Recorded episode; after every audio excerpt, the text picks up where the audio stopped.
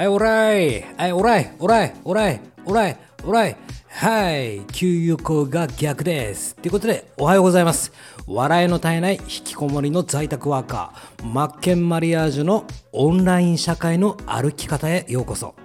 えー、ちなみに、えー、歩道で歩行者に向かって自転車のベルを鳴らすと罰金2万円です。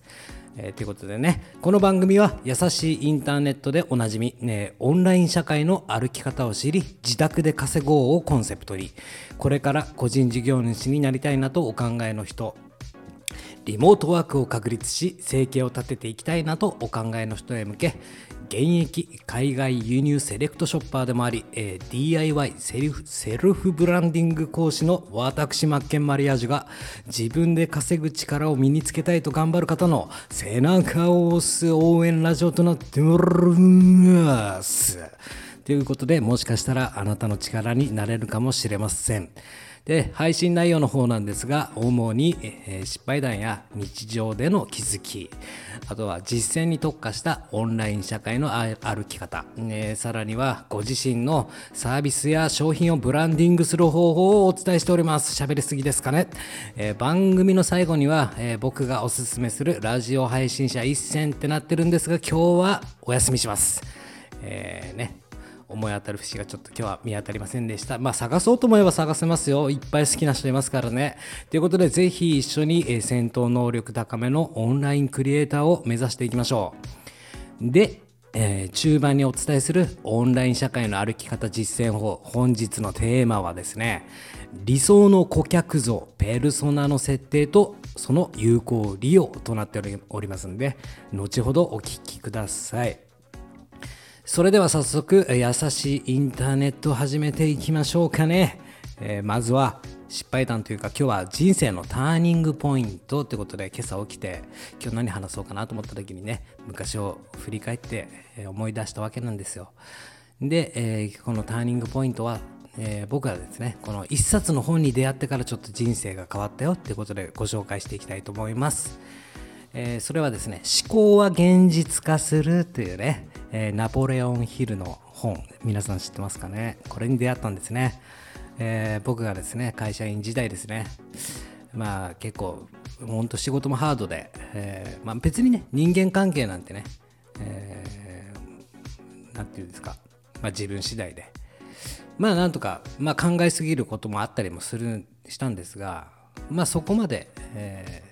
悩んでるわけではなかったですが、まあ、苦手なね人人間関係だったらあったり皆さんもそうだと思うんですが、まあ、うまく立ち回っていた方ではないかなとは思うんですよ。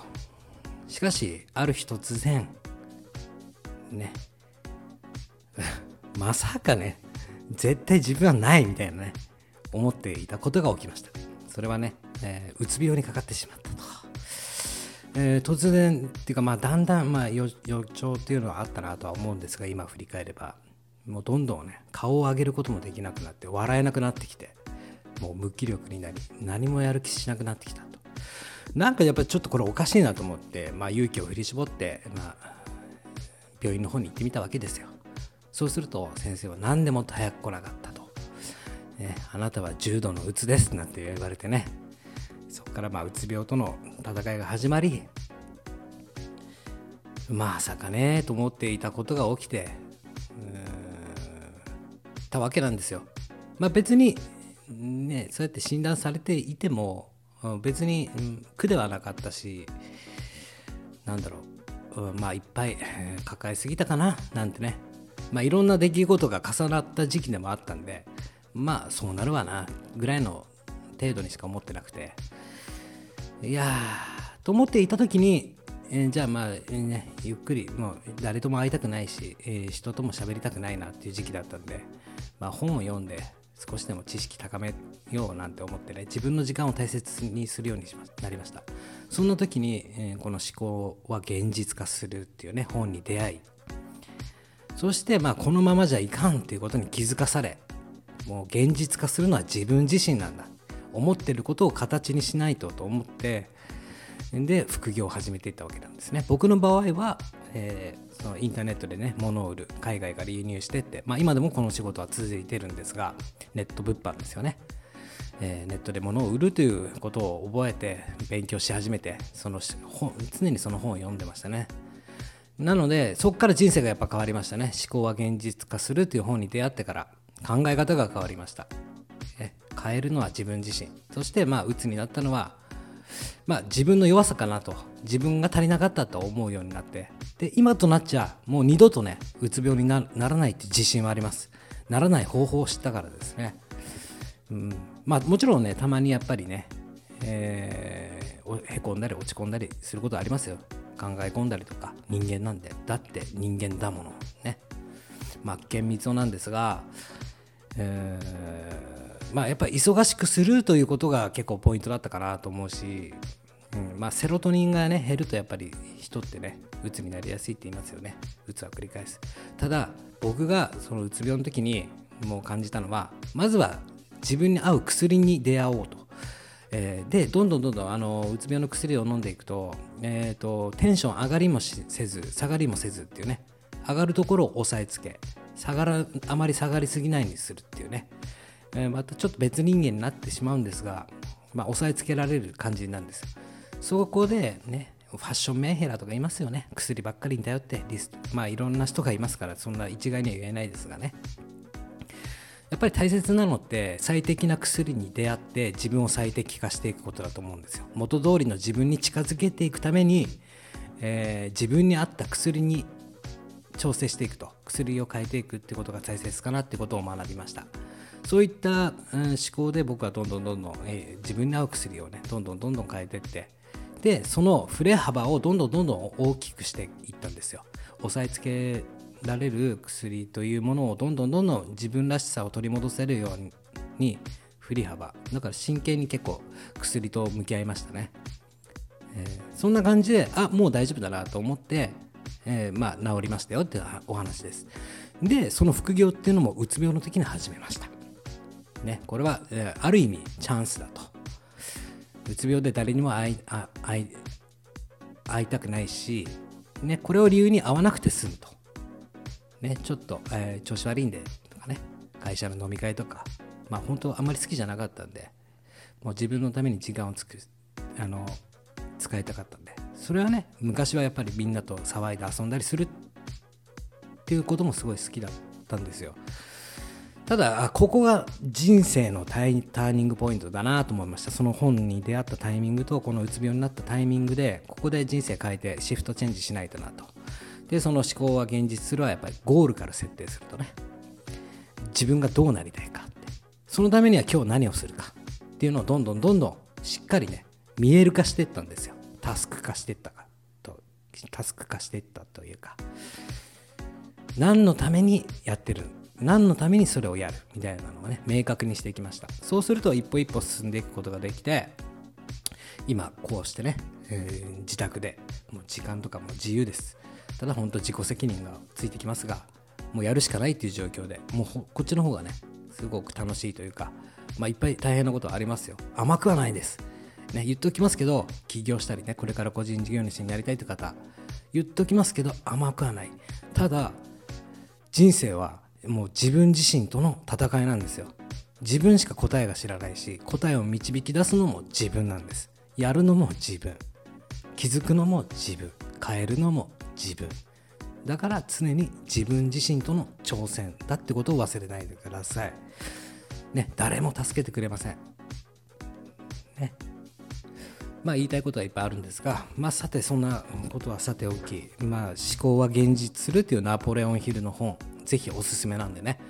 えー、持っとくといいと思います、えー、何がいいって結構分厚い本なんですが目の前に置いとくだけでもいいと思います。そのね言葉がもう何て言うんですか？パワーワードじゃないですか。思考は現実化するってね。本当この本に助けられた人世の中にいっぱいいると思いますよ。ということで続いてのコーナーですね。オンライン社会の歩き方実践編ということで本日のテーマは理想の顧客像ペルソナの設定と有効利用ということです。ね、早速本題に入っていきたいと思うんですが、まあ、結論ですね。理想の顧客像ペルソナご存知字ですかね？ペルソナをずらして最適化するってことだよってことを伝えたいと思います、ね、理由はペルソナをブラッシュアップして最適化していくことが大事だからです、ね、ペルソナっていうのはやっぱり理想の顧客像。何か商品サービスものだったり提供する場合自分の情報発信だとか誰かに聞いてほしいとかそういった時にペルソナっていうねある一人の、ね、特定の顧客像を設定するっていう方法ですよねテクニック。で、えー、伝えたい手に、えー、とごめんなさいね、えー、ポイントは3つありますね。手順や方法を今からお伝えします。まずはポイント3つじゃないです。今日は4つ。ごめんなさい。4つありますよ、え、1はまずは誰に何をどのようにとかねあなたは誰の何の悩みを解決する人ですかっていうことを明確にするということです。2、えー、効率的なペルソナの決め方をお伝えします。3、うん、ベクトルを調整するという意味をお伝えします。4、えー、最初に細かく設定することが大事だよってことをお伝えします。で、1のね、誰に何をどのようにあなたは誰の何の悩みを解決する人ですかを明確にしましょう。でね、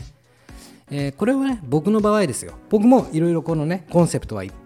いっぱいあります。ネット物販始めたい人に対してのコンセプトだったりとか、えー、商品サービスをブランディングしたい人へのサービスなんですが、まあ、今日はそのブランディングしたい人へのサービスに対しては、まあ、伝えたい、手にしてほしいと願う人のために、オンライン社会の歩き方を教える DIY セルフブランディング教師ですってことですよね。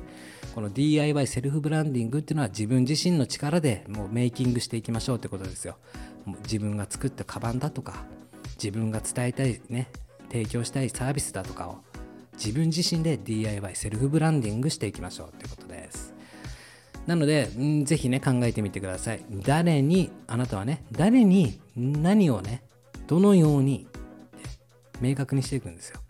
どうやって伝えたいですかと。自分の今持ってるものは何ですか武器はとか。であなたは誰の何の悩みを解決する人なんですかと一体どこの誰のねみたいな。ということで次はえーと効率的なペルソナの決め方ですね。僕の場合でも僕の場合をね例にしてお伝えしていきたいと思います。え僕自身はこのネットで販売してるねものっていうものがあるんでオリジナルの、うん、ブランドのものだとか、まあ、輸入してるものだとかもちろんオンライン教室をやってるサービスだとか皆さんもあるありますよね。普段ブログで書いて情報を発信したいものだとかこういった自分ができることとかそういったサービスを提供したい。そういった時に僕はどうやってリサーチしてるかというとペルソナを最初に決める時にね。まずもうぶっちゃけ答えから言うと Amazon とかね楽天要は人が集まってるところのレビューから顧客像を抽出します、えーまあ、特にね楽天なんかはね商品レビューっていうところを見ると、ね、男性女性ね30代の男性がレビューですみたいな書いてるんですよ。でこの商品は夫のためのプレゼントとして買いました。この色が好きでこのデザインのこういうところが好きで気に入ってますとか、ね、40代女性ね。いや商品旦那のためにとかプレゼント用としてこの商品を買いました。で買ったらいいんですが届いてみたら商品がズタボロでしたみたいなね。いろいろあると思うんですけどそれを読み込んでいくとあこの商品サービスに対しては、えー、こういった、えー、需要がこういった人に需要があるんだなっていうのが見えてくるんですよ。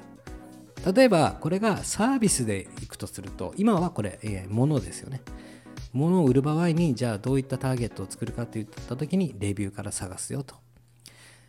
でサービスとか提供するものがある人は Yahoo 知恵袋から見るといいんですよ。自分がね伝えたいものを検索してみると。まあ、例えばうつ病だったら、えー、ね、Yahoo 知恵袋にはうつ病で悩んでますみたいな感じの質問質問どうしたらいいですかみたいなのあるじゃないですか。ああいうのを読み込んでいくとどんどんどんどんあの人物像が見えてきますよね。そしてもう一つの方法。えっ、ー、と Amazon のレビューなんですが本とかありますよね。うつ病の治し方の本。この本を買った人のレビューとかを読んでいくとあこういった人がこういううつ病の治し方を知りたいんだなっていう顧客像、うん、人物像が見えてくる。なのでそこをスタートにするということです。まずは人物像自分が提供したいものだったりサービスそれを求めてる人はどういった人なのかっていうのをこういったところから探していくということですね。で続いてベクトルを調整すると。で、えー、これはどういうことかというと最初にペルソナをバチンと決めます、ね、じゃあこの人にこういうサービスをしていこうと。ターゲットですよね。理想の顧客像。だけど実際それを買ってくれる人。求めてる人は違ったりするんですよ。自分は最初にペルソナを決めてた。だけど実際は違ってた。でどんどんどんどんずれてくんでそっちの方向にベクトルを持っていくと。いう方法。で次に、えポイントで最初に細かく設定するっていうことは最初にバッチーンとね、ね、細かく設定しておくんですよ。どこどこの誰どこ済みで何年で結婚してる家族は何人趣味はね。ちょっとマイクが切れてしまいましたすいません。なんかね、接触悪くて、ね、線買わないとダメだっていうことでね、え最初に細かく設定することが大事だっていうことなんですよ。その、どこ、どこ済みでって。じゃあちょっと見てみましょうね。えーとまあ、僕自身が普段やってることを最初に決めるペルソナの設定は、えー、氏名年齢住まい、えー、職業趣味行動パターン生活パターンライフスタイル、ね、好きな世界観とかですよね。あと衣食まあ、えー、衣食住へのこだわり。で、えー、使ってる SNS は何かとか。で恋人はいるとか配偶者のあるなし家族。で、まあ、ちょっと面倒くさいかもしれないけど最初にこれを決めておくっていうことがすごくてすごく大事で。やっぱり面倒くさいなと思った時は自分が求める理想の顧客像を1人設定するんですよ。こういった人に自分のサービスを受けてほしいと。でそういったあの自分の受けてほしいサービスや買ってほしい人は、ねまあ、名前はね山本太郎でもいいですね。メロリン級ね、東京特許特許級みたいな。で、えー、年齢ですよね。でどこどこに住んでるね。住まい硫黄島とかあとね、ね、職業なんでしょうかね、えー、食もやもやし工場。で趣味は、えー、何でしょうか。寝る食う寝る遊ぶ。で行動パターンは、えー、何でしょうか。ねひたす、えー、過食応答、えー、で生活パターンは何ですか、ね、裸で踊れみたいなね。でライフライフスタイルは、えー、何でしょうか。ね、えー、何ですか、うん、でまあ衣食住へどうやってこだわってますか。みたいなね、えー、イオンの、夜7時ぐらいに行って安安いの買おうとか何でもいいです。まあ理想となるね。あなたにとってる理想をこういう人たちにサービス受けてほしいっていう人たちのこれをまず書く。とにかく決めておく。これをスタートにすることで、えー、指標指標ですよ。指標ができると。最初にスタートラインが。でスタート用意ドンでスタートしましたそうすると実際、えー、そのね手にして手にしたいとか求めてる人は変わってくるもんなんですよもちろんバチンと最初から当たればいいですけどじゃあ買ってくれた人はどういったお客さんなのかっていうのでどんどんどんどんそっち方面にずらして最適化を目指すと。でこれちょっと僕の例で例えると僕が最初にあのオリジナルブランドを立てた立ち上げた時に、えー、本側のねバッグをクラウドファンディングしたんですよ。でそのクラウドファンディングした時にえ最初は作ったのは女性向け。女性も男性もまあ買える。女性8割男性2割かなと。デザイン的にね。アイヌ文様があの入った文様なんで、えー、で実際、えー、じゃあクラウドファンファンディングでクラファンで、えー、支援してくれたお客さんっていうのはえっ、と関東済みでね40代の男性が圧倒的に多かったと。あんまり女性は何人かしかいなかったと。で圧倒的に関東済みで、ね、40代の男性がで、まあ、全部データが出るんでね。もちろん30代から40代が多かったんですが特に多かったのは40代。メインターゲットはその40代。で、えー、関東済み都会済みですよね。要は僕なんか僕の田舎からしたら都会ですよね。でその時トートバッグを作ったんですよ。でトートバッグっていうのはなぜトートバッグを、え、作ったかというとこれもあのまず需要のあるものを販売しなければいけないと思ってじゃあ日本で革製品で最も需要がある、えー、バッグの種類って何ってな調べていった時に1位トートバッグ2位ハンドバッグとかねあショルダーだったかな？3位ショルダーバッグみたいな。じゃあスタートはトートバッグだなと。本当は僕はボディバッグとか好きだから売りたいですよ、ね、ボディバッグとか売りたいけどまずは需要のあるものからスタートするサービスを提供するっていうことが大事で、えー、何か皆さんのご自身のね売りたいものとかサービスでもそうですがそのやろうとしてることの一番求めてる需要があるものを最初に提供していこうってした方が絶対いいです。最初からねこだわったマニアックなものを売るよりも提供するよりもまずは需要のあるもの。これをまず調べなければいけない。でじゃあいざじゃあこういうサービスを提供しようってなった時にじゃあ誰にってなりますよね次。誰にってなった場合にペルソナを最初に決定しておくと。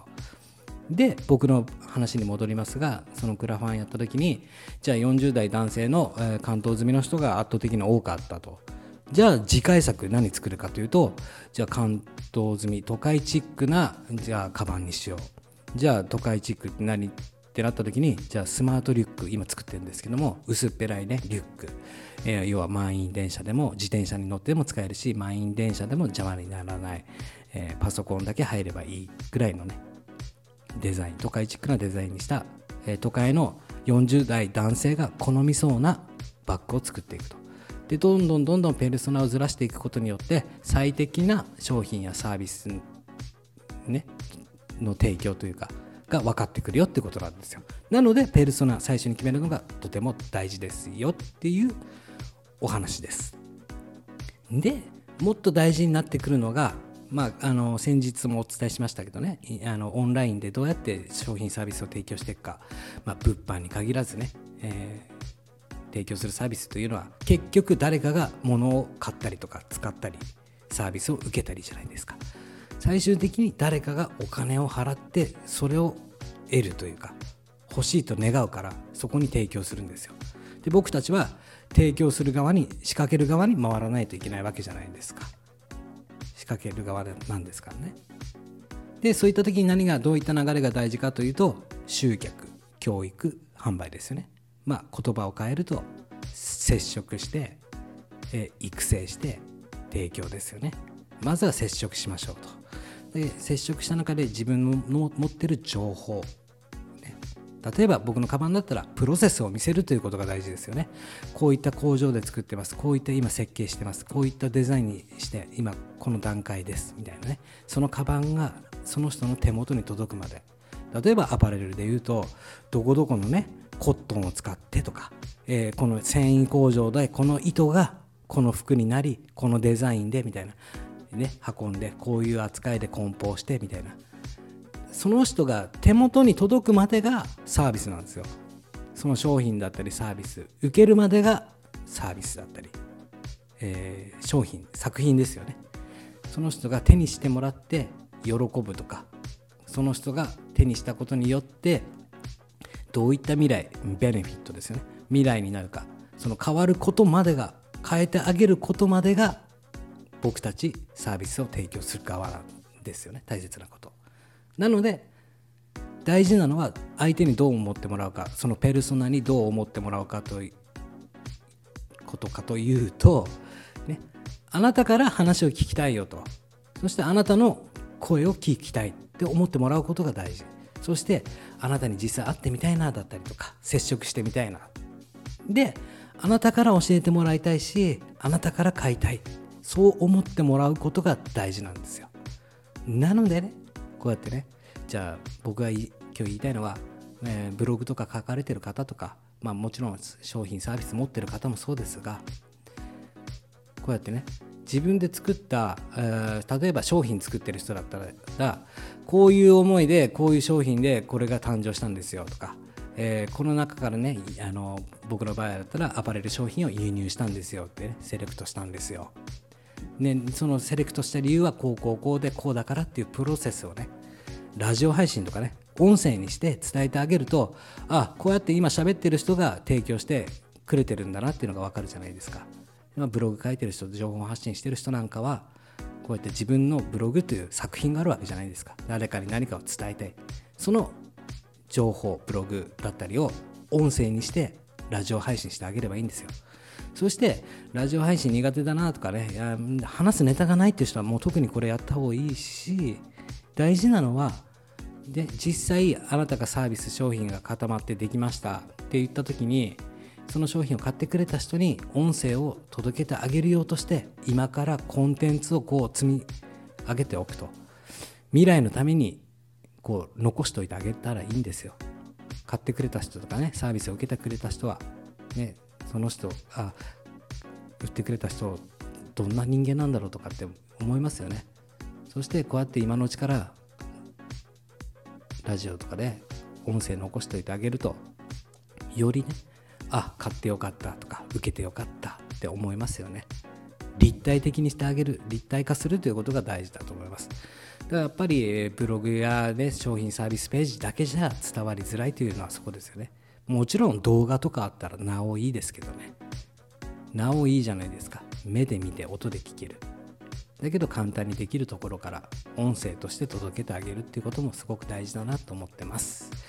まあ、だからゴールから考える、まあ、この今日の全体の話としては思考は現実するよっていうことが現実化するよってことなんですよ。そのためにはゴールから考えていきましょうそのゴールに向かうためにどういったことをやっていきましょうっていうことが大事だと思います。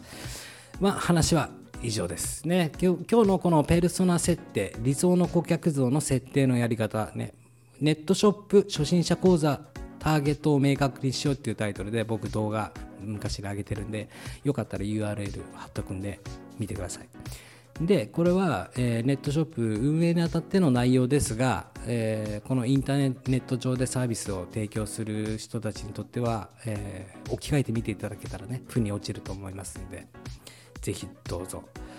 ということで今日は頑張れそうですか？ね。僕も今日は頑張っちゃいますもう今ね11時12分ですね。もうそろそろやらないとね。やらないとねやってますよ。やってますすいませんがやってます。やるんです。やるしかないんです。明日のためにね今日の一歩踏んでいきたいいきましょうよ。僕も頑張ってるからあなたも頑張って。ね。ぜひん？ちょっとね言葉が詰まりましたが言いたいことわかるわかるでしょ？